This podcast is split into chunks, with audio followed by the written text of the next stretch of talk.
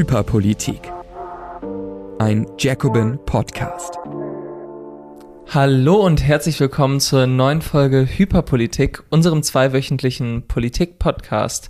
Mit mir hier sitzt Ines Schwertner, Chefredakteurin vom Jacobin Magazin. Hallo Ines. Hi und neben mir sitzt Nils, unser AV-Editor bei Jacobin. Genau. Ihr seht schon oder hört es vielleicht auch am leichten Hall. Es ist noch immer noch keine normale Ausgabe. Wir kommen leider noch nicht in unser neues Büro, deswegen ist es fast noch ein bisschen improvisierter als beim letzten Mal, weil wir es nicht mal in unserem alten Büro aufnehmen, sondern ähm, ja, eigentlich Im zwischen, Zimmer meiner Mitbewohnerin. Im Zimmer deiner Mitbewohnerin. genau, deswegen hier das ähm, charmante Setting für alle, die uns auf YouTube zuschauen. ja. Ines, Nächstes Mal wird alles wieder besser. Dann sind waren die Handwerker da, dann ist Ganz eine genau. Wand da drin, dann wird alles besser. Naja, Ja. wir sind auf jeden Fall diskursiv, sehr hyperpolitisch ins Jahr gestartet. Es ist einiges los, es gibt einiges zu besprechen. Ja, Wir kommen, glaube ich, auch nicht zu allem. ja. Ähm, aber das soll uns ja nicht aufhalten. Deswegen starten wir mit unserer ersten Rubrik. Mit unserer ersten Rubrik Hypermedial. Ähm, und zwar ist es ja noch nicht die, sind das noch nicht die großen Themen, sondern so das, was uns Formulierungen oder bestimmte ähm, Ideen, Erklärungen, die sozusagen in schon in sich, also obwohl sie nur ein Wort sind oder ein Satz, so viel aussagen über unsere hypermediale Zeit. Und jeder von uns bringt ja immer so einen Satz oder ein Wort mit. Was hast du denn mitgebracht? Ich habe was mitgebracht mal, ich dachte, ich gehe mal ein bisschen raus aus der FAZ und ähm, bringe einfach mal eine kleine Statistik mit, die mir über den Weg gelaufen ist. Ähm, und zwar gab es eine neue Statistik dazu, wie viel Prozent der Deutschen, das ist ein bisschen ähm, eigentlich nochmal ein kleiner Nachtrag zu unserer letzten Folge mal wieder von mir, wie viel Prozent der Deutschen eigentlich nicht arbeiten müssen, um zu überleben. Wie viele können von ihrem Vermögen, von Vermietungen, vom reinen Zins einfach so überleben? Und die neue Statistik sagt jetzt, es sind 809.000 Deutsche, die von ihrem Vermögen leben können.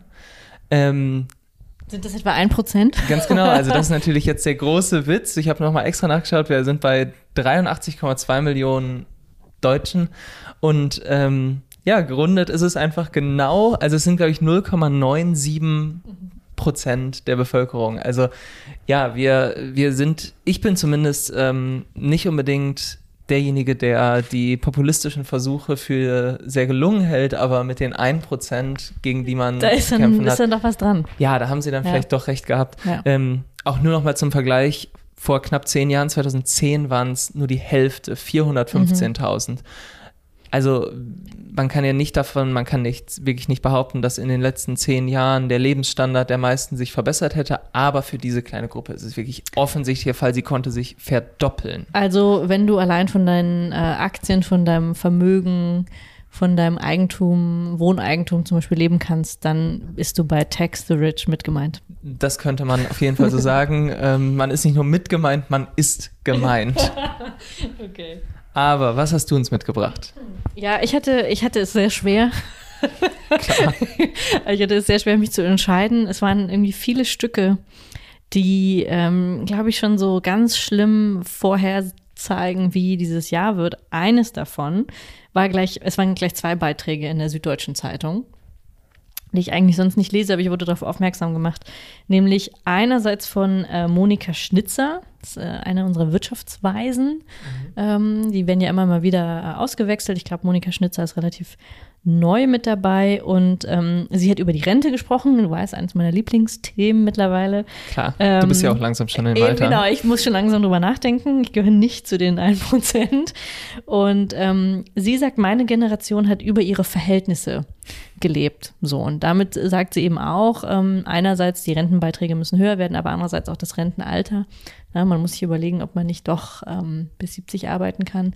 Und man hat über die Verhältnisse gelebt. Ähm, das ist das eine, also schon das eine so, okay, wir müssen da vielleicht ein bisschen äh, runter gehen. Wir waren zu, ähm, ja, wir haben das Geld rausgehauen die letzten Jahre, wie man weiß. Da fragt man sich natürlich einfach nur, was sind denn dann die Verhältnisse, die sie für genau. richtig und gut hält? Man muss ihr, man muss ja jetzt natürlich, ähm, man muss ihr zugestehen, dass sie auch sagt, dass es vor allem ähm, die Reicheren sind, die auch länger leben. Also es ist jetzt nicht, dass sie sozial das nicht im Auge hätte, mhm. aber das ist sozusagen der Tenor des ganzen Interviews ist, wir haben über unsere Verhältnisse gelebt, jetzt müssen wir langsam mal wieder sparen.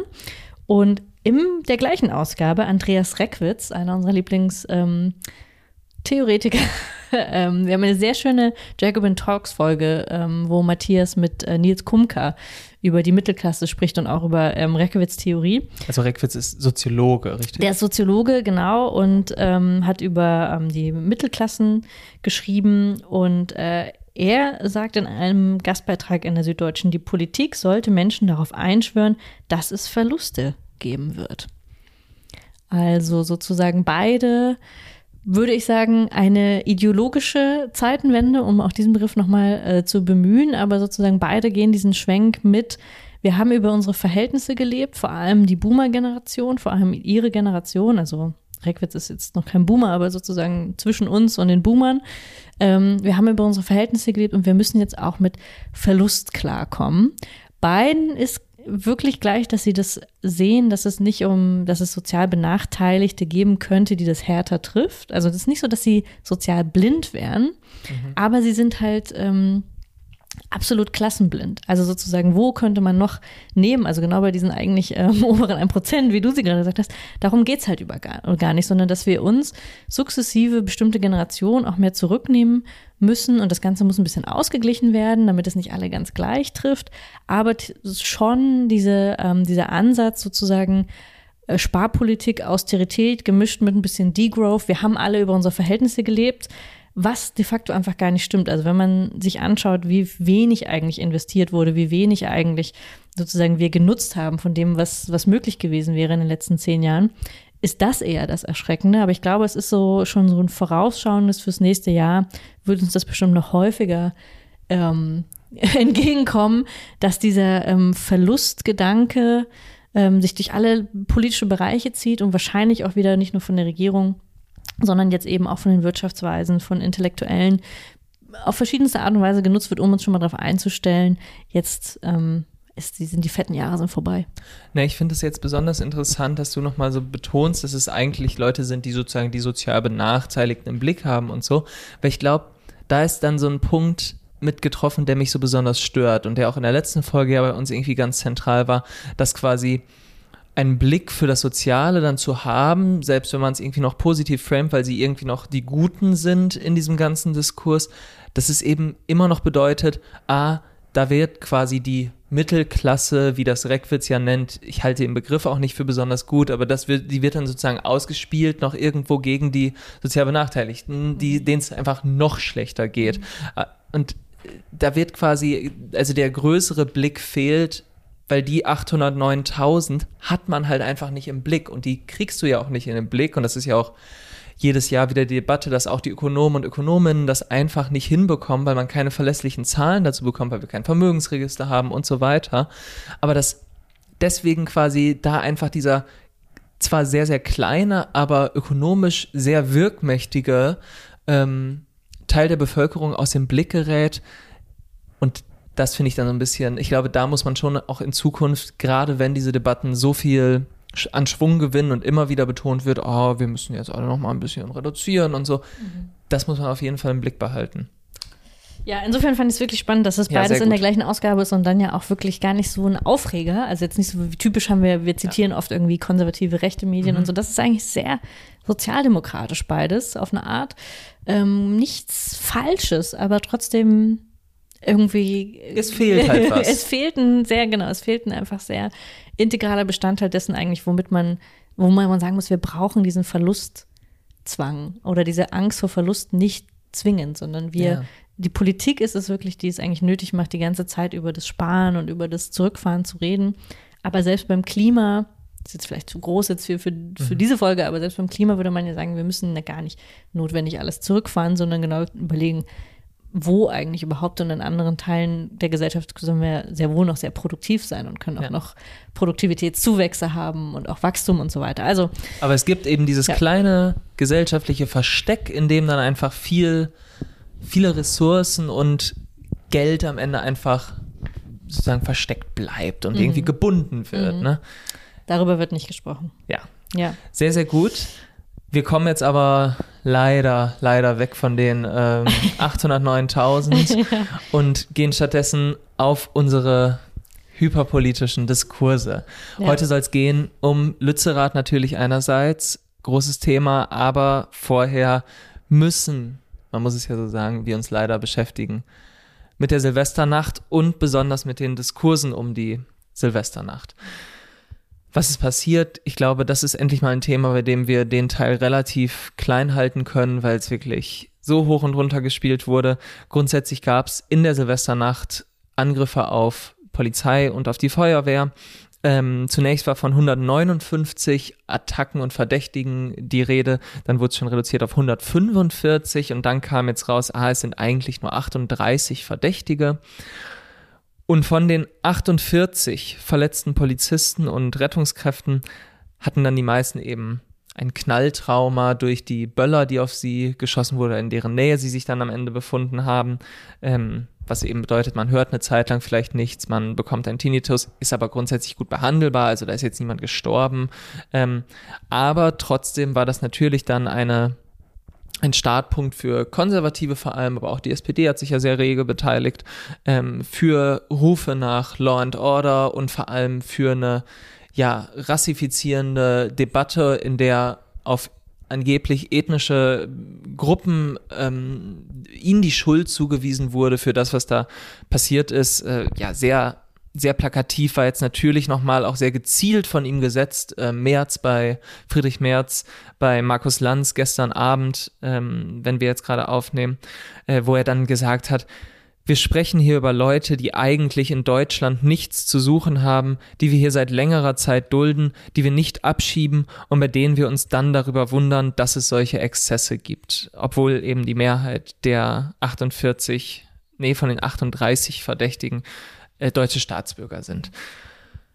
Die Medien haben das natürlich sehr, sehr begierig aufgegriffen, auch einfach, weil es jetzt Neujahr erstmal alles wieder langsam anlaufen muss. Die Redaktionen sind auch noch nicht voll besetzt. Man freut sich eigentlich über jedes Thema.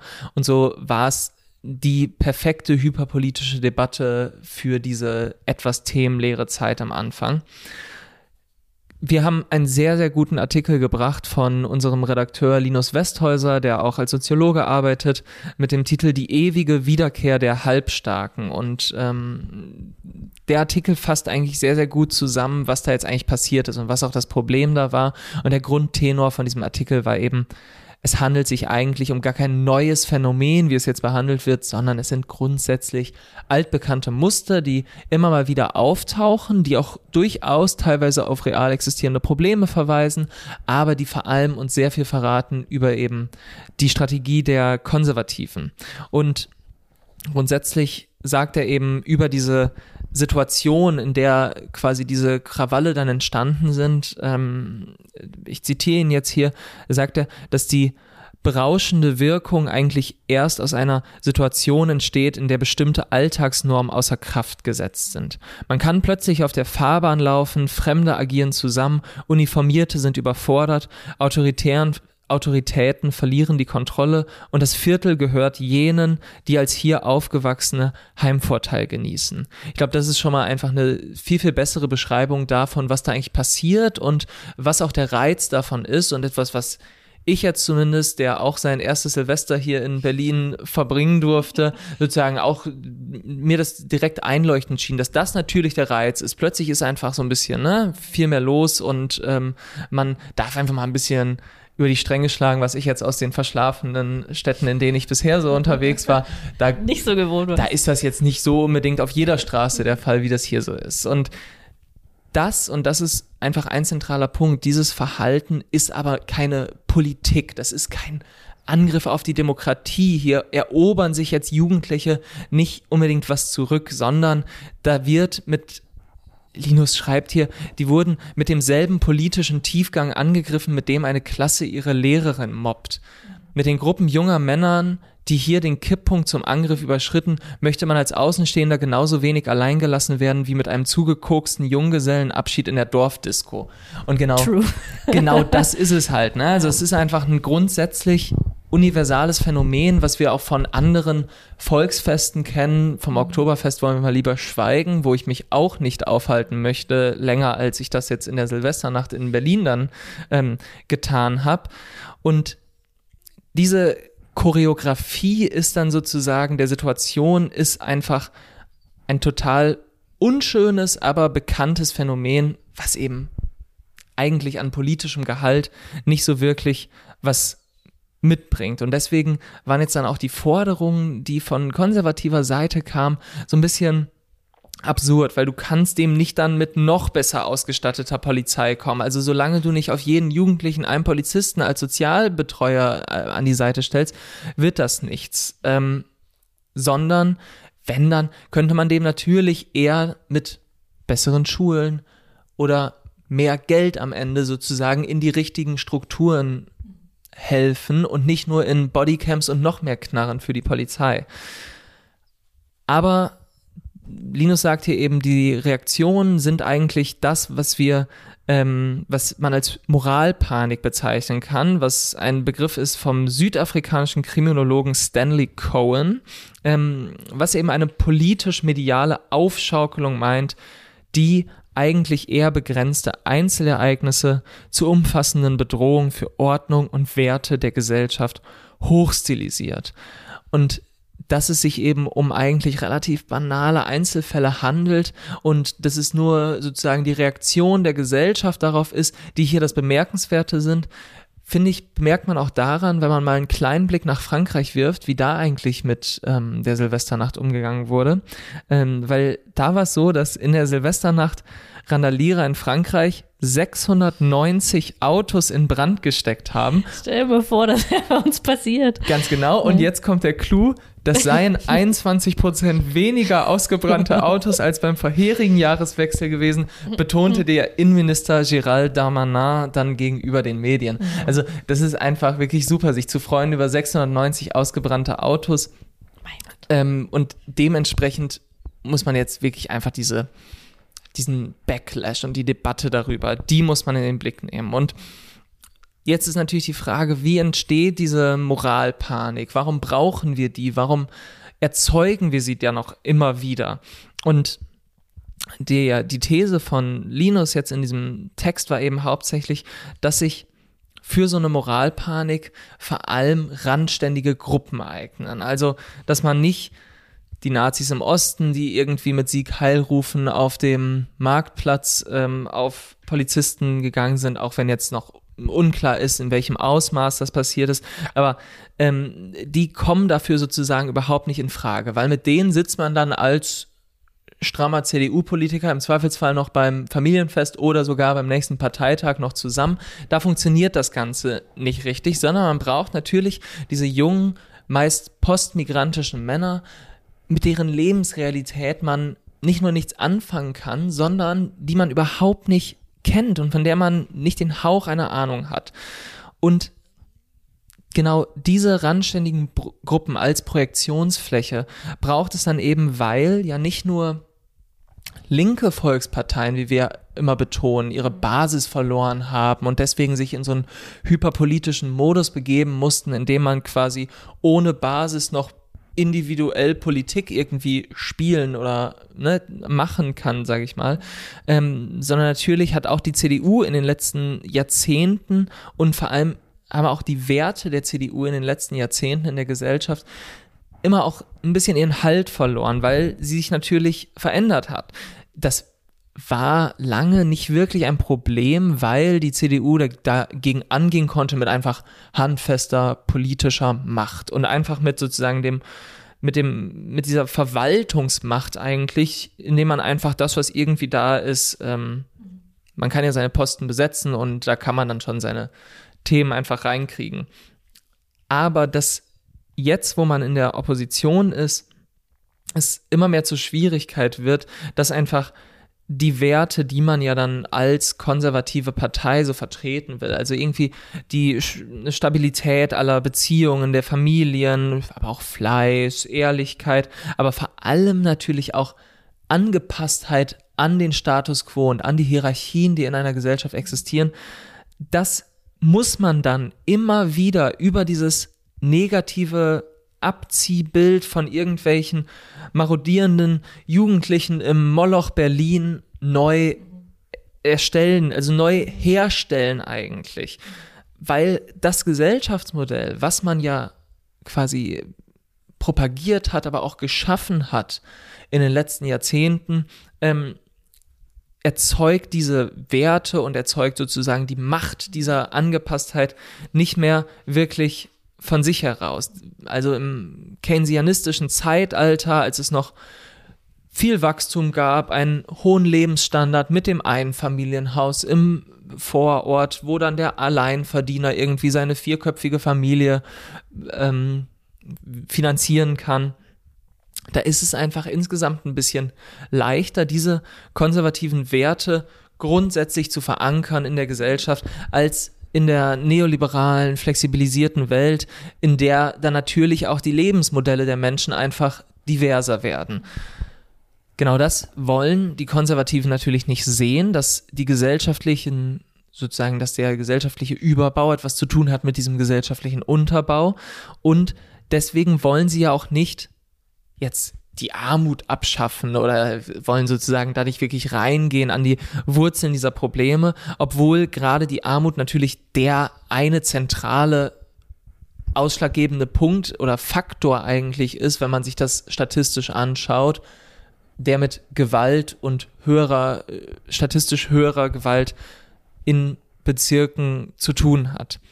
Was wollen sie jetzt stattdessen, die Konservativen? Sie wollen natürlich einfach eine Ordnung, in der jeder brav an seinem Platz in der gesellschaftlichen Hierarchie bleibt, denn das ist eigentlich der Kern ihrer Ideologie. Das ist der Kern der konservativen Ideologie und damit das so ist, muss man dann einfach mit aller Härte dafür sorgen, dass jede kleinste Gesetzesübertretung geahndet wird, bis man sich wirklich jeden kleinen Übertritt zweimal überlegt. Und egal wie krude dann diese, diese Form ist, ähm, sind es natürlich auch Akte der Rebellion, die dann da sozusagen entstehen, auch wenn sie unpolitisch sind, in, sie bewirken nicht wirklich was, sie sind auch nicht koordiniert oder sie wissen, sie wollen nichts, ist es natürlich ein Versuch, sich in der eigenen Gruppe vor allem eine Form der Anerkennung zu verschaffen, die man in der Gesamtgesellschaft so einfach nicht bekommen kann. Also man will einfach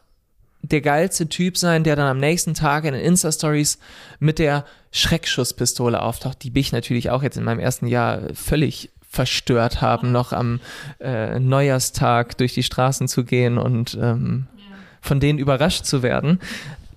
Aber ge genau diese, diese Suche. Du bist auch so ein Landeil, das natürlich, was also, ist hier passiert in Berlin. Ganz genau. Ich, ich bin selbst vom Moloch hier äh, überrascht und schockiert. Aber ich verstehe einfach, dass dieses Streben nach der Anerkennung in der eigenen kleinen Bezugsgruppe schon damit ähm, in Verbindung steht, sich so eine Form der Anerkennung in den klassischen Bereichen sozusagen einfach zu verschaffen. Und da möchte ich jetzt noch einmal Linus ähm, zitieren, der ihm schreibt, Physische Dominanz bleibt vor allem für jene ein Ventil, deren Streben nach Status durch gesellschaftlich anerkannte Kanäle unsicher bleibt, frustriert wurde oder gar nicht erst möglich erscheint. In bestimmten zahlenmäßiger Kleinkreisen entwickelt sich so ein sozialer Code, in den man sich mit der Fähigkeit zur gewalttätigen Grenzüberschreitung, vor allem als Drohgebärde gegen andere, Respekt verschafft. Und da ist natürlich jetzt der große Witz, was macht dann Markus Söder einen Tag, nachdem er dann Berlin zum schlimmsten Ort erklärt, äh, an dem man irgendwie sein kann, in dem die Gewalt und die völlige Tugendlosigkeit Bahn brechen. Einen Tag später fordert er dann, dass Berlin keine Finanzmittel mehr über, äh, aus Bayern über den Länderfinanzausgleich bekommen soll. Aber natürlich müsste man eigentlich jetzt stattdessen wirklich dafür sorgen, dass es gute Jobs gibt, in denen die Leute Anerkennung bekommen, dass es gute und gut ausgestattete Schulen gerade dort gibt, wo das Geld halt knapp ist, weil genau da entstehen dann natürlich die sozialen Brennpunkte. Und genau das ist eigentlich dieser Kernwiderspruch, bei dem sich die konservative Katze dann wirklich in den Schwanz beißt, weil sie wollen nicht die eigenen. Sie wollen die Ordnung eigentlich nicht herstellen. Ganz genau, Ja. sie wollen nicht die Ordnung herstellen, die sie dann aber präsentiert sehen wollen auf ihrem ähm, kleinen Tablett. Ja, und ich, ich weiß nicht, soll ich noch, noch, ähm, soll ich noch ein bisschen? Ja, ich äh, rede gerne über Markus Söder, wie du weißt. Nee, nee, genau, weil jetzt würde, jetzt würde ich Söder ein bisschen noch mal in den Hintergrund treten lassen, weil es gab da noch diesen einen sehr wichtigen Aspekt, den ich auch, glaube ich, noch mal einmal machen will, den Linus auch aufgegriffen hat in seinem Artikel. Weil es hieß dann immer, das ist jetzt der Angriff auf den Rechtsstaat, auf die Demokratie, auf unsere soziale Ordnung und so weiter. Und ich glaube, man muss wirklich einmal ganz, ganz deutlich diesen Punkt machen, dass Demokratie und Rechtsstaat nicht die gleichen Dinge sind. Das ist nicht synonym zu benutzen. Und da sagt er eben auch, nein, auch undemokratische Staaten wollen, dass ihre Polizei respektiert wird. Das ist überhaupt nicht, es hat überhaupt nichts damit zu tun, äh, mit diesem demokratischen Impuls. Ähm, Linus schreibt da eben, was demokratische Gesellschaften im Besonderen charakterisiert, ist ihr egalitärer Impuls, das Verhältnis vom Staat und Bürgerinnen und Bürgern zu zivilisieren und dessen hierarchische Elemente zu relativieren. Demokratien beschränken den Dominanzanspruch von Zwangsinstitutionen wie der Polizei auf zeitlich und rechtlich umgrenzte Funktionsrollen, die für Kritik und Kontrolle offen sind und ihre Legitimität von den Mitbürgerinnen und Mitbürgern erhalten, statt die Staatsgewalt und ihre Träger mit dem ersatzpatriarchalen Schleier der Autorität zu ummanteln. Und das ist, auch wenn es jetzt ein langes Zitat war, ist das wirklich sehr, sehr wichtig, weil wir das auch bei Lützerath werden wir gleich natürlich auch nochmal drauf kommen, aber genau da sehen wir es ja auch wieder. Da heißt es dann auch die ganze Zeit von konservativer, oder also auch grüner und ähm, sozialdemokratischer Seite, dass der Protest und die Blockade dort ähm, nicht legitim seien. Denn es war ja ein demokratisch ausgehandelter Kompromiss zwischen RWE und den Grünen, wie mir scheint. Ähm, aber da muss man halt sagen, nein, nicht nicht der Schutz von Eigentum ist die Grundlage der Demokratie. Das ist die Grundlage der kapitalistischen Wirtschaftsweise, bei der es auch okay ist, dass die CDU und die Grünen und die SPD die alle schützen wollen. Das ist ja total okay, weil das so ehrlich kann man sich ja mal machen und sagen, nein, die Grundlage der Demokratie ist ja vielmehr, dass man gerade gegen solche Entscheidungen auch vorgehen darf, dass man sich dagegen wehren darf und dass man solche Kompromisse, die dann im Hinterzimmer ausgehandelt wurden, noch einmal auf das gesamtgesellschaftliche Tableau bringt. Und deswegen glaube ich einfach, dass man nochmal diese Vermischung von Demokratie, Rechtsstaat und einer kapitalistischen Eigentumsordnung ganz, ganz vehement ablehnen muss und stattdessen sagen muss, dass der Kapitalismus und auch rechtsstaatliche Strukturen mit ihrem Respekt vor der Polizei genauso gut in undemokratischen Staaten stattfinden können. Und ich würde mich hinstellen und sagen, die Demokratie ist mir da jetzt gerade das Wichtigste und da sollten wir wirklich dran festhalten. Und ich will auch keine Angriffe jetzt auf die Demokratie, aber das ist halt nicht das Gleiche. Vor allem, gut, dass du dich einfach so in Rage, gut, dass du den Punkt noch gemacht hast. Ich sehe, der hat ja auf der Seele gebrannt. Ja, ein bisschen. Sehr gut. Ähm, ja, vor allem finde ich, und das, deswegen waren diese zwei Wochen ja wirklich so vollgepackt, ähm, nochmal im Vergleich zum Beispiel zu dem äh, Sturm auf das ähm, Regierungsgebäude und auf das äh, Landesgericht Ja. ähm, in Brasilien, wo man halt denkt, okay, das war halt wirklich wieder so ein ähm, tatsächlich ein Angriff auf die Demokratie, auch wenn, also das wäre jetzt ein eigener Komplex, aber sozusagen, das ist dann trotzdem eine konzertierte Aktion, die offensichtlich ja geplant war, dass man wirklich ein Regierungsgebäude stürmt, ähm, so wie das auch bei diesem ähm, kleineren Versuch auf dem Bundestag war oder im Kapitol. Ähm, sowas wird dann von konservativer Seite natürlich oft ein bisschen runtergeschwiegen und dann wird auch gesagt, das ist ein Angriff auf die Demokratie, aber ne, da geht es dann um das Gebäude und das, das wird aber so ein bisschen, das wird so ein bisschen. Oder um die Polizei. Genau. Die es dann selber mitmacht. Aber genau, das ist halt so, während das gleichzeitig passierte, hat man halt diese Silvesternacht, also ich meine, diese Debatte ging, die, im Prinzip geht sie bis heute, zwei Wochen lang.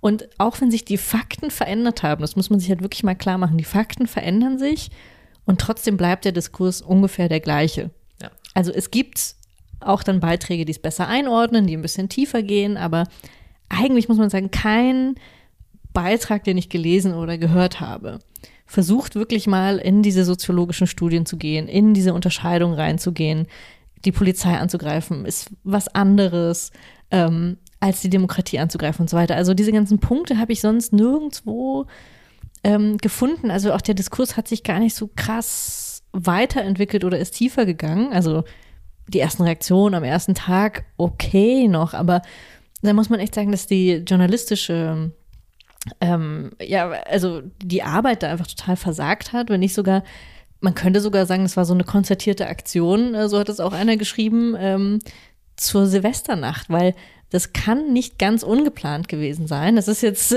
wiederum. Ah, da, ich, das, da bin ich nicht so sicher. Hört sich verschwörungstheoretisch an, aber ich glaube schon, dass man so ein bisschen darauf gewartet hat, wie immer auch, dass sowas passiert. Dann geht man nach Neukölln und filmt die Bilder, die man filmen will. Also ich denke jetzt an so eine Sendung wie Achtung Reichelt, die das so gemacht haben, dass sie halt eine Reportage sozusagen schon bei der Hand hatten ähm, und dann natürlich bis heute mit den falschen Zahlen oder bis heute nicht korrigieren würden, dass sie eigentlich mit falschen Zahlen operieren und mhm. dadurch eben sagen können, wir haben eine offene ähm, wir haben eine Migrationswelle, wir haben eine unkontrollierte Migration, wir müssen über das Tabuthema Integration sprechen. Das ist natürlich dann sozusagen, glaube ich schon, dass man das sagen kann, dass das nicht abgesprochen konzertierte Aktion vielleicht in diesem Sinne, aber das ist schon, ne, also man ist es eben erwartbar, dass das an Silvester passiert und es ist erwartbar, dass man das Thema so spielen kann und Fakten spielen dann erstmal auch gar nicht so groß eine Rolle. Ja, ich glaube, ich würde grundsätzlich zustimmen, dass ich mir vorstellen kann, dass es da Akteure gibt, wie eben diesen YouTube-Kanal vom ehemaligen Bild-Chefredakteur Julian Reichelt, ähm, die von Anfang an Interesse daran hatten, sowas zu spielen und in der Form zu spielen. Aber am Ende habe ich genug Vertrauen in unsere Medienlandschaft, dass die von alleine dumm genug sind, das nochmal von vorne bis hinten wochenlang durchzukauen. So. Und ähm, ja, da wäre ich mir, glaube ich, nicht so sicher, dass es nicht einfach auch mit normalen medialen ähm, Strukturen und ja auch sozusagen einfach mit dieser normalen Hyperpolitisierung der Debatten zu tun hat, weil ich glaube, warum es sich nicht weiterentwickelt, liegt ja auch daran, dass es sich eigentlich mit fast keinen Forderungen verbinden konnte. Also am Anfang war es dann so mehr Bodycams für die Polizei, wo jetzt irgendwie alle, also wo ich jetzt auch sagen würde, okay, von mir aus ähm, finde ich nicht das Schlimmste. Und ich war eher so ein bisschen äh, schockiert, okay, das wollte jetzt gerade. Mhm. Und dann wurde es irgendwie jetzt, jetzt sind wir gerade bei Deutsch, verpflichtenden Deutschtests in der Schule. Kostet halt nichts und deswegen mhm. ist es für die Konservativen okay und so. Aber eigentlich sozusagen anhand, also bei wirklichen politischen Maßnahmen hält es sich ja doch noch sehr im Rahmen, was sich daraus jetzt ergeben sollte weil man natürlich im Hintergrund ja auch hat, dass alle wissen, okay, das, dem kommt man jetzt nicht so richtig einfach bei mit ähm, noch besser bewaffneter Polizei oder so.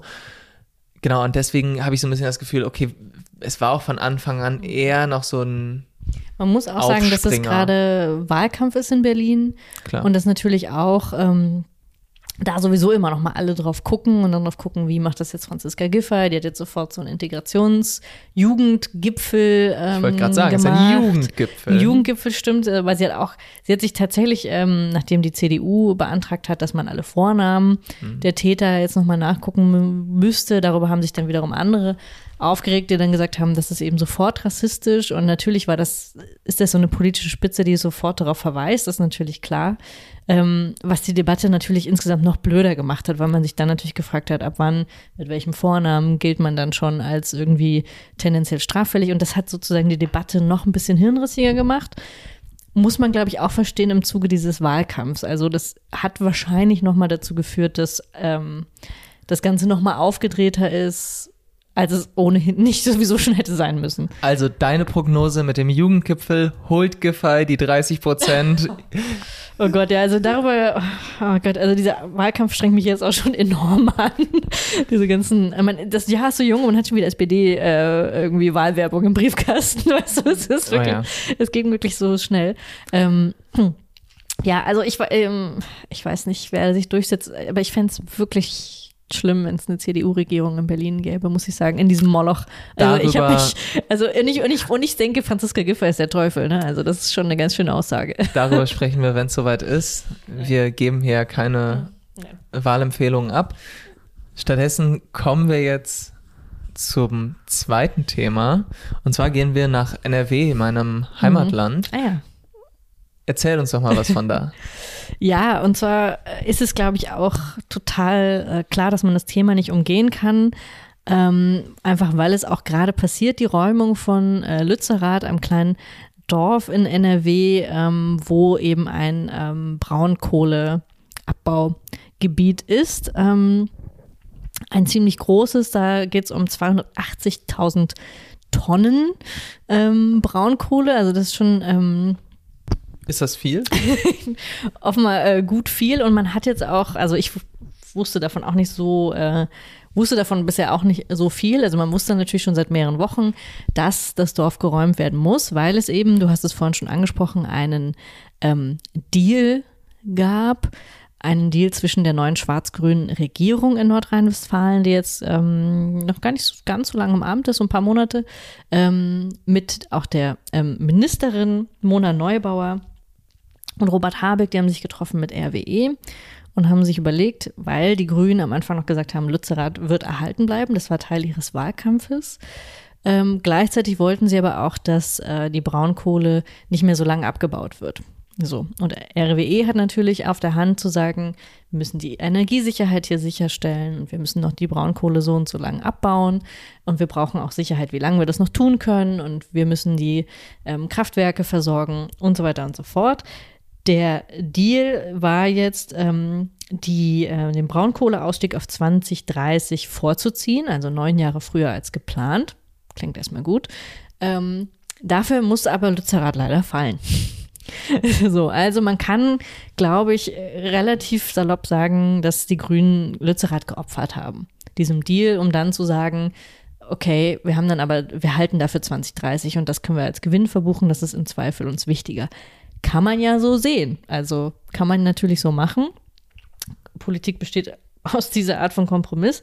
Das Problem an dieser Art von äh, toxischem Deal, wie Susanne Götze das im Spiegel nennt. Übrigens, äh, Susanne Götze und Annika Jöris, zwei wirklich sehr gute Journalistinnen, die ähm, eine, zwei der wenigen, finde ich, die in bürgerlichen Zeitungen sowas wie äh, Recherche zum Klimathema machen. Und zwar nicht nur Recherche, sondern wirklich auch zu Lobbygruppen und wirtschaftlichen Interessen dahinter. Das passiert ja relativ selten. Liebe Grüße. Liebe Grüße an Annika und an Susanne. Nein, wirklich, also weil, ähm, genau, ich lese die beiden sehr gerne, sowohl ihre Bücher als auch ihre Artikel, wenn man da tatsächlich genau sowas ähm, erfährt. Und sie nennt das eben so einen toxischen Deal, weil, und das haben auch jetzt schon ähm, mehrere andere gebracht, der, ähm, dass sich gar nicht mehr lohnt, da in Lützerath abzubauen. Also das sagt die Klimabewegung natürlich selbst, da könnte man aber sagen, gut, die haben natürlich auch ein Interesse daran, aber tatsächlich muss man sagen, dass der Kohlepreis Anfang der 2030er wahrscheinlich eh so unwirtschaftlich sein wird, dass man Braunkohle sich ab da sowieso nicht mehr lohnt abzubauen, rein aus wirtschaftlichem Interesse von RWE, hätten sie vielleicht so oder so das früher gemacht. Das heißt, für die war das gar nicht so ein Riesennachteil, höchstwahrscheinlich. Außerdem kam raus, dass das Ganze in einem Hinterzimmergespräch festgehalten wurde. Also beziehungsweise wurde nicht festgehalten. Es gab keine Gesprächsprotokolle.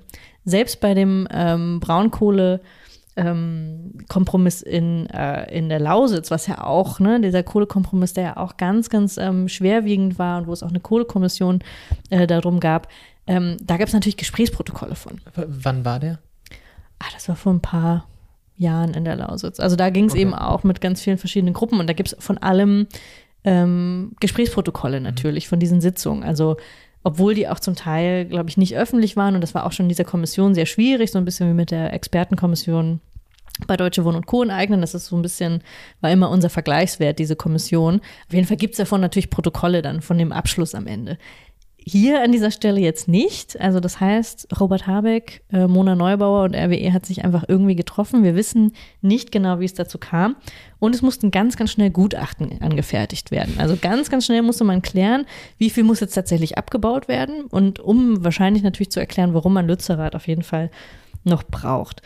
Unabhängige Institute, wie zum Beispiel Aurora, haben dann festgestellt, oder den Kohlebedarf überhaupt in Frage gestellt. Auch das Deutsche Institut für Wirtschaftsforschung, DIW. Das sind jetzt keine kleinen Kuddelmuddel-Institute, sondern schon angesehene Institute, die in Frage stellen, ob der Bedarf denn überhaupt besteht. Denn man müsste Lützerath nur abbaggern, wenn man 170.000 Tonnen Bedarf äh, hat. Hat man aber wahrscheinlich gar nicht, weil der Bedarf auf 179.000 Tonnen geschätzt wird. Ist aber eine grobe Schätzung eben, weil man ja nicht ganz genau weiß, wie wird das, wie werden, wird sich die, äh, der Strombedarf noch ähm, anderweitig decken lassen und so weiter. Das ist eben eine grobe Schätzung und sozusagen diese neuen Tonnen ähm, sind nicht so ganz sicher. Außerdem, es, gibt dann so ein, es geht um so einen Prozess von der Veredelung der Braunkohle. Ich kann es nicht in der Tiefe jetzt erklären. Ich glaube, dafür ist es auch nicht wichtig, aber man kann eben sehr gut sagen, ähm, es ist relativ grob ähm, geschätzt und ähm, es ist nicht notwendig für die Energiesicherheit Deutschlands, Lützerath abzubaggern. Oder man könnte sich noch ein bisschen mehr Zeit lassen, um das genauer zu prüfen. Das wäre mhm. die softe Variante, ähm, die man auch nochmal sagen könnte. Man muss es jetzt nicht tun. Man könnte es natürlich noch mal ein halbes Jahr prüfen, ob es tatsächlich abgebaggert werden müsste. Könnten Grün ja auch machen. Aber sie sagen, wir haben den Deal jetzt. Und von RWE weiß man, das ist aus einer Stellungnahme vom August, die auch offen gesagt haben, also manchmal sind Konzerne ja da wirklich ähm, erschreckend oder äh, freu, irgendwie so erfrischend offen. Genau. Haben gesagt, nein, es darf keine Befriedung geben.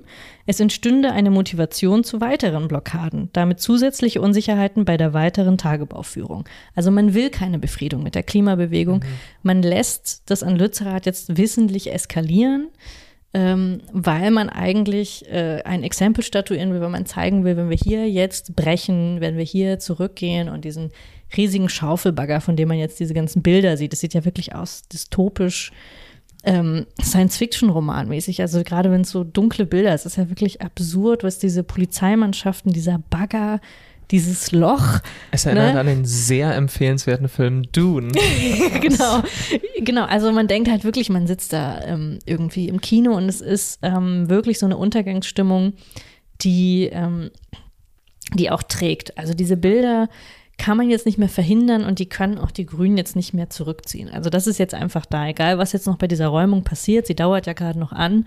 Sie wird ja wahrscheinlich auch noch länger dauern, eben weil gerade sind hunderte Menschen dort, aber zu Samstag zur Demo sind nochmal tausende Menschen erwartet. Also es wird nicht so leicht gehen. Der Widerstand wird wahrscheinlich nicht gebrochen sein, eben auch weil es diese Bilder ständig gibt und weil auch alle wissen, dass es nicht nötig ist, es abzubauen. Also ich glaube, ähm, weil man hier sozusagen die Legitimation verliert, das eigentlich zu tun. Gerade die Grünen, die sich immer auf Wissenschaft gestützt haben, auf Klimaforschung, die sich selbst da so reingelegt haben im Wahlkampf. Wenn die das abbaggern, obwohl es nicht nötig ist, in so einem Hinterzimmerdeal, das macht das Ganze eben so anrüchig, selbst für Leute, die jetzt vielleicht gar nicht so krass klimabewegt sind. Also ich glaube, ich bin jetzt nicht diejenige, die bekannt dafür ist, irgendwie ähm, sofort allen Aktivistinnen zur Seite zu springen. Aber ich glaube, es ist für jeden absolut ersichtlich, wie bescheuert das ist. Und ähm, deswegen wird Lützerath eben auch international zu diesem Symbol jetzt. Also ähm, mir ist es egal, wie Deutschland international so dasteht vom, vom Ruf her, aber was eben Annika Jöres auch zeigt, Reportagen in Taiwan, Reportagen aus Frankreich, in der englischen Presse, überall wird wirklich von diesem dreckigen, unnötigen Kohledeal berichtet, mehr noch als in der deutschen Presse. In der deutschen Presse geht es ja eher noch, finde ich, jetzt gerade auch um die Gewalt. Wer mhm. wendet welche Gewalt an? Die Polizei oder die Demonstranten haben jetzt Böller, Molotow-Cocktails, mhm. was auch immer es geht so ein bisschen wie in der Silvesternacht, so ein bisschen auf die, ich will nicht sagen die oberflächliche Ebene, aber schon jetzt auf diesen, auf diese direkte Auseinandersetzung, ja. Aktivisten gegen ähm, Polizei. Ja, das ist ein guter Punkt. Und weniger ähm, jetzt eigentlich um diese politische Frage. Das ist, glaube ich, das eine, was passiert ist. Gleichzeitig wurde ähm, das Wort Klimaterroristen zum Unwort des Jahres gekürt. Also das zeigt eigentlich noch mal mehr, wie irre diese Debatte ist. Nämlich, dass jetzt junge Leute die da jetzt im Regen in diesem Schlamm stehen, sich diesen äh, Hundertschaften gegenüberstehen und diesen Wannen. Ähm, und wie gesagt, also ich finde, alle möglichen Sekundenkleber auf Autobahnen halte ich für strategisch falsch. Aber ich muss jetzt diese jungen Leute nicht dafür ankacken, dass sie das tun, dass sie offensichtlich etwas äh, verteidigen, etwas verhindern wollen, was wirklich politisch falsch ist. Ähm, und dass diejenigen noch von CDU und von genau diesen Seiten, CDU, CSU, als Klimaterroristen beschimpft wurden, während wir eben gleichzeitig diesen Deal haben, wo man wirklich sagen muss, okay, was, was ist jetzt wirklich der terroristische Akt von wem? Heute gab es noch Bilder, das muss man aber noch überprüfen, dass wirklich die Polizei Leute ähm, einkesselt und ähm, in Gewahrsam nimmt. Und das sind so RWE-Autos, panzerähnliche Autos. Das wurde bestätigt von Das RWE. bestätigt. Und das ist halt, ne, daran merkt man halt wirklich so offensichtlich, dass die Zusammenarbeit zwischen den Staatsapparaten einerseits und dem Konzerninteresse, also ich meine, letztlich wir zahlen dafür, dass das jetzt geräumt wird, ist auch, also das Gesamt ist komplett absurd im Interesse ähm, dieses Konzerns. Man kann nicht mal davon sprechen, ob es jetzt wirklich dem Allgemeinwohl dient, weil offensichtlich ist das nicht mal belegt. Und ähm, Genau, heute haben wir dann auch äh, bei Jacobin einen Beitrag dazu gebracht aus der Klimabewegung äh, selbst von äh, zwei Aktivisten, Johannes Bosse und Lukas Wehrmeier. Und die beiden schreiben so als äh, vorläufiges Fazit, natürlich kann man das jetzt, weil man noch so mittendrin ist, noch überhaupt nicht sagen, was man daraus jetzt für ein strategisches Fazit zieht. Aber man muss, glaube ich, sagen, dass die Diskurshoheit und die Fakten, die man jetzt darüber hat, nicht ausreichen, um diesen letztlich politischen Kampf zu gewinnen. Und das ist, glaube ich, etwas, was sowohl die, die Klimabewegung als auch wir als Linke oder überhaupt einsehen müssen nach Jahren auch von Aufklärung über Klimawandel und Klimakatastrophe, über Aufklärung von Kipppunkten und allem, dass die Fakten und den Diskurs zu beherrschen nicht ausreicht, wenn man an so einem konkreten Punkt der Auseinandersetzung eigentlich verliert und eigentlich gegen diese Lobbypolitik letztlich, muss man sagen, ähm, verliert und gleichzeitig ähm, natürlich wir in eine, das eine problematische, auch politische Konstellation ist, weil es eben gerade die Grünen sind, die diese Kapitalinteressen so eindeutig eigentlich vertreten. Ähm, und eine Bewegung, die sozusagen eigentlich den Grünen wohlgesonnen war, jetzt erkennen muss, glaube ich, für viele auch bitter erkennen muss, okay, hier wurden wir verraten. Also das wird auf jeden Fall so ein Bruchpunkt sein, glaube ich, der nicht so leicht wieder zu kitten ist zwischen Partei und Bewegung. Du, man weiß es nicht genau. Ich bin mir also nicht so bist, sicher, ob du die. Kritikfähigkeit sozusagen der grünen Wähler, also nicht der paar tausend, die dann sich jetzt in Mhm. Lützerath vielleicht noch versammeln, aber der großen Wählerbasis nicht überschätzt. Das ist so die Frage. Und ich meine, ja, also bei der Wählerbasis glaube ich es tatsächlich auch nicht. Ich weiß auch nicht, wie viel ähm, jetzt außerhalb von denjenigen, die sehr aktivistisch da drin sind, wie viel das tatsächlich Leute, normale Menschen einfach bewegt. Oder ob sie jetzt einfach nur sehen, Lützerath wird äh, abgebaggert, könnte mir eigentlich egal sein, ob, ob der Konflikt so klar ist zwischen Grün und Klimabewegung, weiß ich nicht. Aber könnte ich mir trotzdem vorstellen, dass das schon auffällt, dass der Widerspruch da ist. Das ist jetzt vielleicht eine etwas zu innerjournalistische Frage, aber was mich die ganze Zeit wundert, ich habe nicht eine Umfrage irgendwo Mhm. gesehen, die einfach mal in der Bevölkerung fragt, wie stehen sie dazu? Würde mich auch interessieren. Äh, Ja. Liegt es, meine einzige Erklärung ist sozusagen, dass kein Akteur, der das finanzieren würde, ein Interesse daran hat, ähm, diese Umfrage Mhm. zu machen. Also sonst wären es ja vielleicht dann die Grünen oder so, die Mhm. sowas mal in Auftrag geben, aber Mhm. passiert ja nicht. Mhm. Ähm, äh, weil ich irgendwie mich Mhm. wundert es die ganze Zeit, dass das Mhm. so, weil dann man quasi man steht, kommt, ja. weil die mediale Berichterstattung jetzt seit drei, vier Tagen gar nicht rauskommt aus diesem Gewalt, Gewalt, Gewalt und interessante Bilder, das sieht ja verrückt aus. Mhm. Und ähm, hier die drei Studien, Mhm. bei denen man sich ja dann auch im Kreis dreht. Mhm.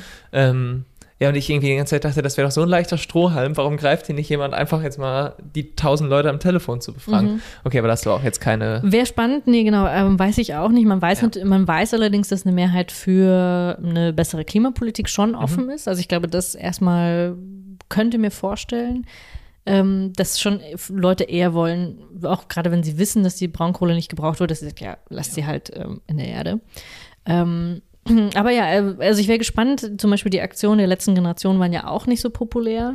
Wollten sie auch gar nicht sein. Also das ist ja auch nicht das Ziel dessen. Und deswegen ist das, glaube ich, das Interessante auch für die Klimabewegung jetzt, oder das ist so ein bisschen halt so eine Art von äh, der Dialektik der Herrschenden, die eigentlich sagen, RWE sagt, wir dürfen jetzt hier keine Befriedung haben, weil sonst haben wir hier diesen, das eine Beispiel, wo man sich durchgesetzt hat, das dürfen wir nicht, schlägt aber um in jetzt eine größeren Einigkeit der Klimabewegung, die es vorher gar nicht gab. Also vor ein paar Monaten hätte ich noch gesagt, okay, das diffundiert total, das differenziert sich immer weiter aus und verschiedene strategische Ansätze, hier die Großdemonstration und Massenmobilisierung, hier die Ansprache an die Politiker, hier das Festkleben, hier diese Aktion und so weiter. Also sehr unterschiedliche Aktionsformen, die jetzt an diesem Ort wieder zusammenkommen und es gibt so eine Form von Solidarisierung innerhalb dieser ähm, zersplitterten Gruppen. Das ist, glaube ich, so eine Art ähm, Effekt, der jetzt äh, dadurch entstanden ist und der eben interessanterweise auch in diesem kon direkten Konflikt mit den Grünen steht. Deswegen ist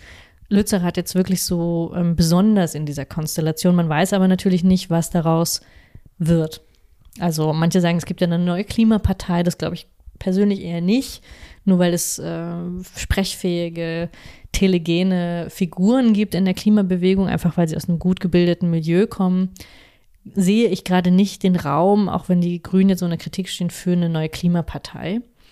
Ähm, und ich frage mich aber tatsächlich, wie diese Klimabewegung es schaffen soll, sich anders zu organisieren, weil man sieht eben jetzt wirklich, dass sie eigentlich keine politische Macht hat. Also es gibt jetzt wieder eine große Aufmerksamkeit, wahrscheinlich auch immer noch diese diskursive Macht, aber man weiß eben nicht, wie lange das trägt. Und wahrscheinlich ist die Strategie der, der Regierung und ja auch des Konzerns, es gibt jetzt einmal unschöne Bilder ein paar Wochen, aber in einem halben Jahr haben wir das ganz wieder vergessen und dann interessiert sich wieder kein Schwein für Lützerath. Und auf die paar hundert Aktivisten ob die jetzt ähm, sozusagen, ob es da noch irgendwie Probleme mit der Polizei gibt und wie lange sie das zieht, ist uns egal.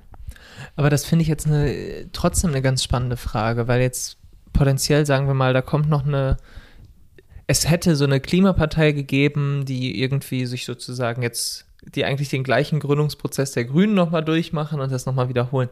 Was, was wäre denn jetzt eine Alternative gewesen? Sozusagen eine realpolitische, was hätten die Grünen besser machen sollen? Also, weil ich fand das jetzt nur auch ganz interessant. Es gab ja dieses eine Interview, das auch viel durch Twitter dann gegangen ist mit der einen ehemaligen, ich glaube, Ende Geländeaktivistin oder irgendwas, mhm. die jetzt für die Grünen im Bundestag sitzt. Henneberger. Und, genau, und mhm. jetzt im, ähm, aus Lützerath heraus ein Interview gegeben hat, bei dem sie quasi keinen geraden Satz rausgebracht hat, aber darauf will ich gar nicht hinaus, sondern eigentlich das Interessanteste, was sie gesagt hat, war der Satz, das Einzige, was ich jetzt hier im Jahr Bundestag gelernt habe, ist, dass wir gegen die Macht von RWE nicht ankommen. Mhm. Und da ist halt, wäre jetzt sozusagen einfach meine banale Frage, ja, mhm.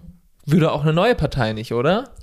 Genau, also es gibt ja zum Beispiel auch hier in Berlin, tritt auch zu Wahlen so die äh, Klimaliste. Ähm, also es gibt ja immer wieder so Versuche, das, äh, das zu tun. Und natürlich kann man jetzt sagen, okay, nach einem Zyklus von Bewegung, Protest entstehen die Grünen. Es ist nicht ausgeschlossen, dass das wieder passiert. Aber ich glaube, was, worauf dieses Interview mit Henneberger so hinweist ähm, und was wir auch in der, in der Klimaausgabe so illustriert hatten in so einer Grafik, ist, dass man sich erstmal klar machen muss, wie groß der Block ist. Also wir haben das dann Blasen dargestellt, aber ich nenne es jetzt mal so, wie groß der hegemoniale Block ist aus Parteien, die eigentlich so eine Art grün-kapitalistischen, technokratischen ähm, Anspruch eigentlich an Klimapolitik haben. Und da gehören eben die Grünen, die das nochmal ein bisschen anders vielleicht sprachlich ähm, bringen, politisch und auch in ihrem Programm ein bisschen anders haben, unterscheiden sich da aber nicht sehr groß von SPD, CDU und FDP. Also im, im Parteienspektrum ist eigentlich dieser Block,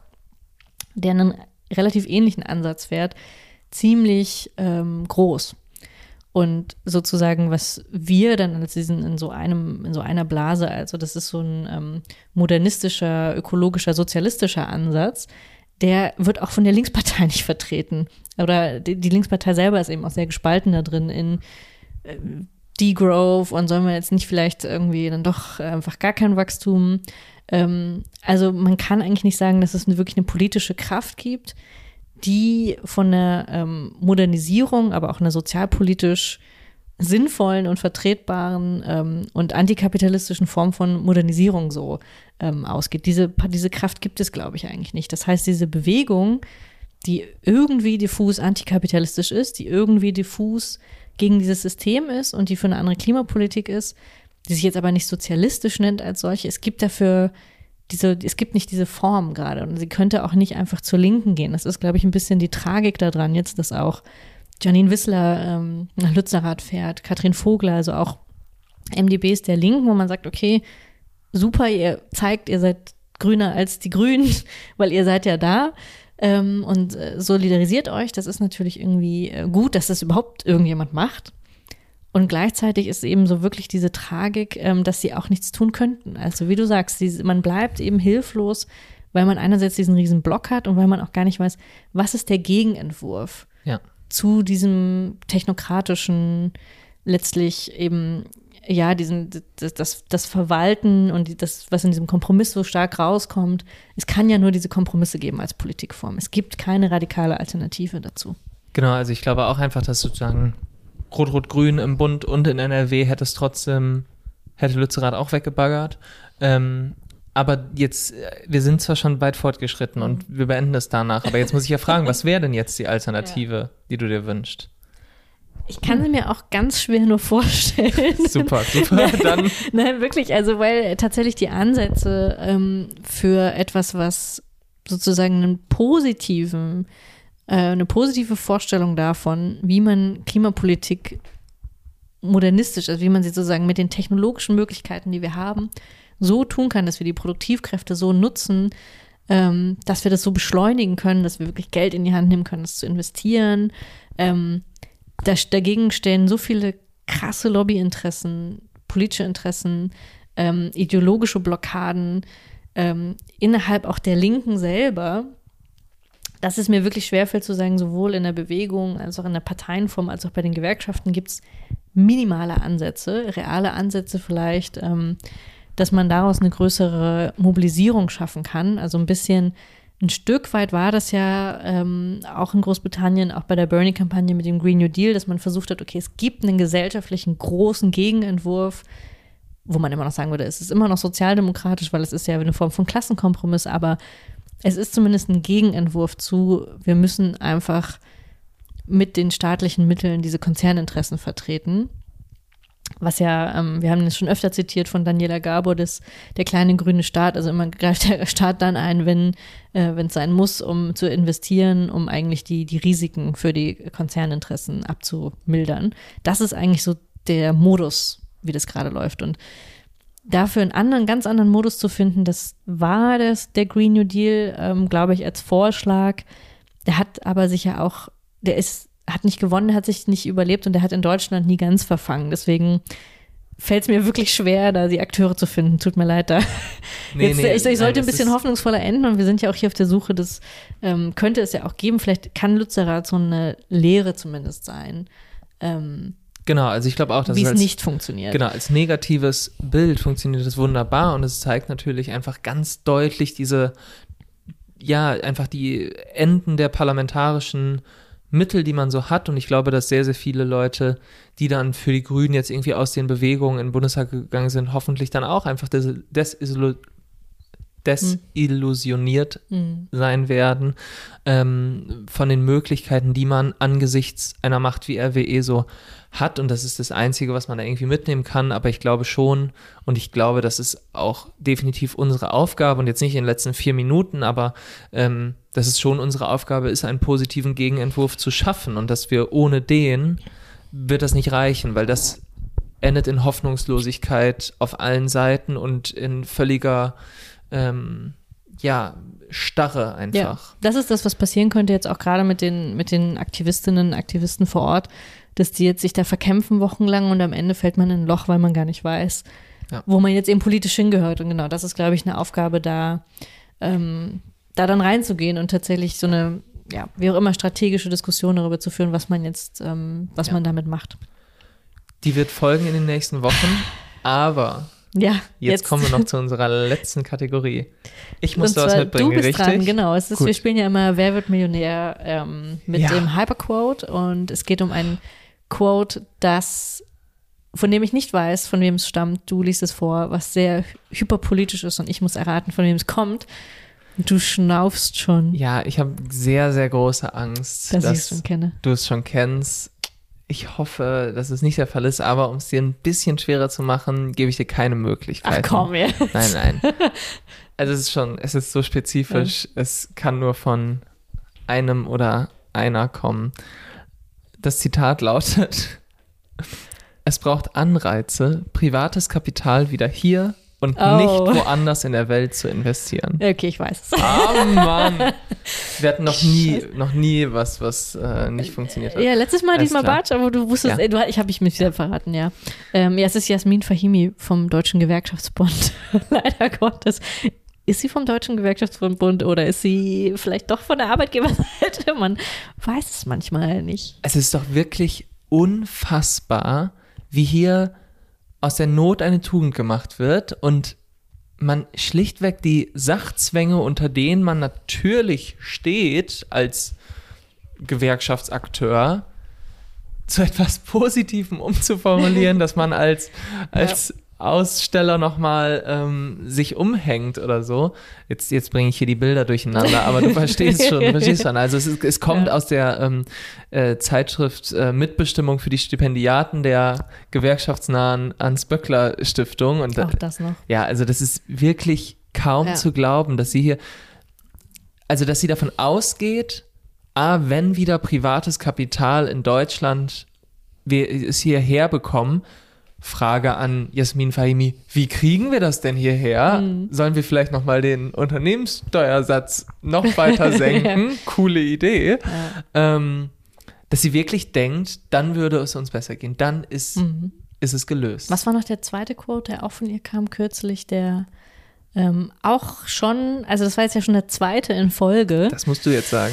Ja, ja, ja, ähm, kommen wir vielleicht gleich wieder. Auf jeden Fall, da gab es dann schon mal so Rumoren. Ähm, ich glaube, ach, genau, dass die, dass die, also bei der Gaspreisbremse ging es ja darum, dass die Konzerne nicht die, äh, die Dividenden ausschütten sollten. Jeder, der staatliche Hilfen bekommt, soll keine Dividenden an die Aktionäre ausschütten. Jasmin Fahimi sagt, wirft sich in die Bresche für die armen Aktionäre. Sagt, also, Als es schon gelaufen war, der Kampf. sagt sie dann nochmal nachträglich, also aber eigentlich wäre es doch super und das schädigt ja, also weil sie spricht halt im Konzerninteresse oder im Interesse des Industriestandorts Deutschland, was natürlich so eine Art Chimäre ist, um wirklich auch da wieder zu sagen, wir sind eigentlich in einem Klassenkonflikt und du bist auf der Seite der Arbeit. So, du, selbst wenn du, selbst wenn das nicht mal falsch wäre, was du sagst, auch von einem gesamtökonomischen Interesse aus, du hast nicht das, dieses Interesse zu vertreten. Ja, und das Schlimmste ist ja wirklich dann dieses Funktionärsding. Ne? Also jeder Arbeiter und jede Arbeiterin, die man trifft, die in einer Gewerkschaft ist, ist schlauer als das. Also würde das nicht unterschreiben, nicht das im Sinne von Fahimi, sondern ist schlauer, schlau genug zu wissen, dass die Interessen des Chefs nicht die eigenen sind. Und das, Und dass die, die Aktionäre schon mal gar nicht. Also es Ja, wird ja noch ja, absurder eben, ne, dass man so sagt, also man musste jetzt nur nicht, erzähl mir doch mal, welche, ob, ob wirklich Unternehmen abwandern, weil die Manager oder Aktionäre nicht mehr so hohe Dividenden oder so hohe Boni bekommen. Also ich meine, da denke ich doch wirklich so, come on, Leute, ne? Also das weiß doch irgendwie jeder, dass das, ähm, ob die da die eine Million mehr oder weniger haben, I don't know. Ich weiß nicht, ob das den Industriestandort sich hat. Also das ist wirklich dann, also da wird es dann die einfach richtig Banane. schon ein bisschen langfristiger. Das schaffen sie ähm, über die zwei Jahre Staatshilfe dann hinaus zu denken. Aber mit diesem Aufreger entlassen wir euch Heute in war wirklich alles dabei. nächsten zwei Wochen. Ähm, wir freuen Ja. uns auf weitere hyperpolitische Debatten. Ich schieb noch einen ganz kurzen Werbeblock ein. Ich war im Kompressor von Deutschlandfunk Kultur und habe da über unseren Podcast gesprochen und habe da auch noch weitere aktuelle Themen aus Sicht der Hyperpolitik-Brille analysiert, auch äh, den Brasilien-Putsch und so weiter. Fand ich gut, dass du das alles schon vorbereitet hast, unsere Sendung so schön. So soll es auch sein. Ja. ähm, hört gerne rein. Ihr findet das auf Spotify und im Internet. Kompressor von Deutschlandfunk Kultur. Das war sehr gut. Und damit verabschieden wir uns. Bis Ciao. bald. Das war Hyperpolitik. Wenn du Ines und Nils unterstützen willst, abonniere das Magazin über den Link jacobin.de slash Hyperpolitik. Vielen Dank.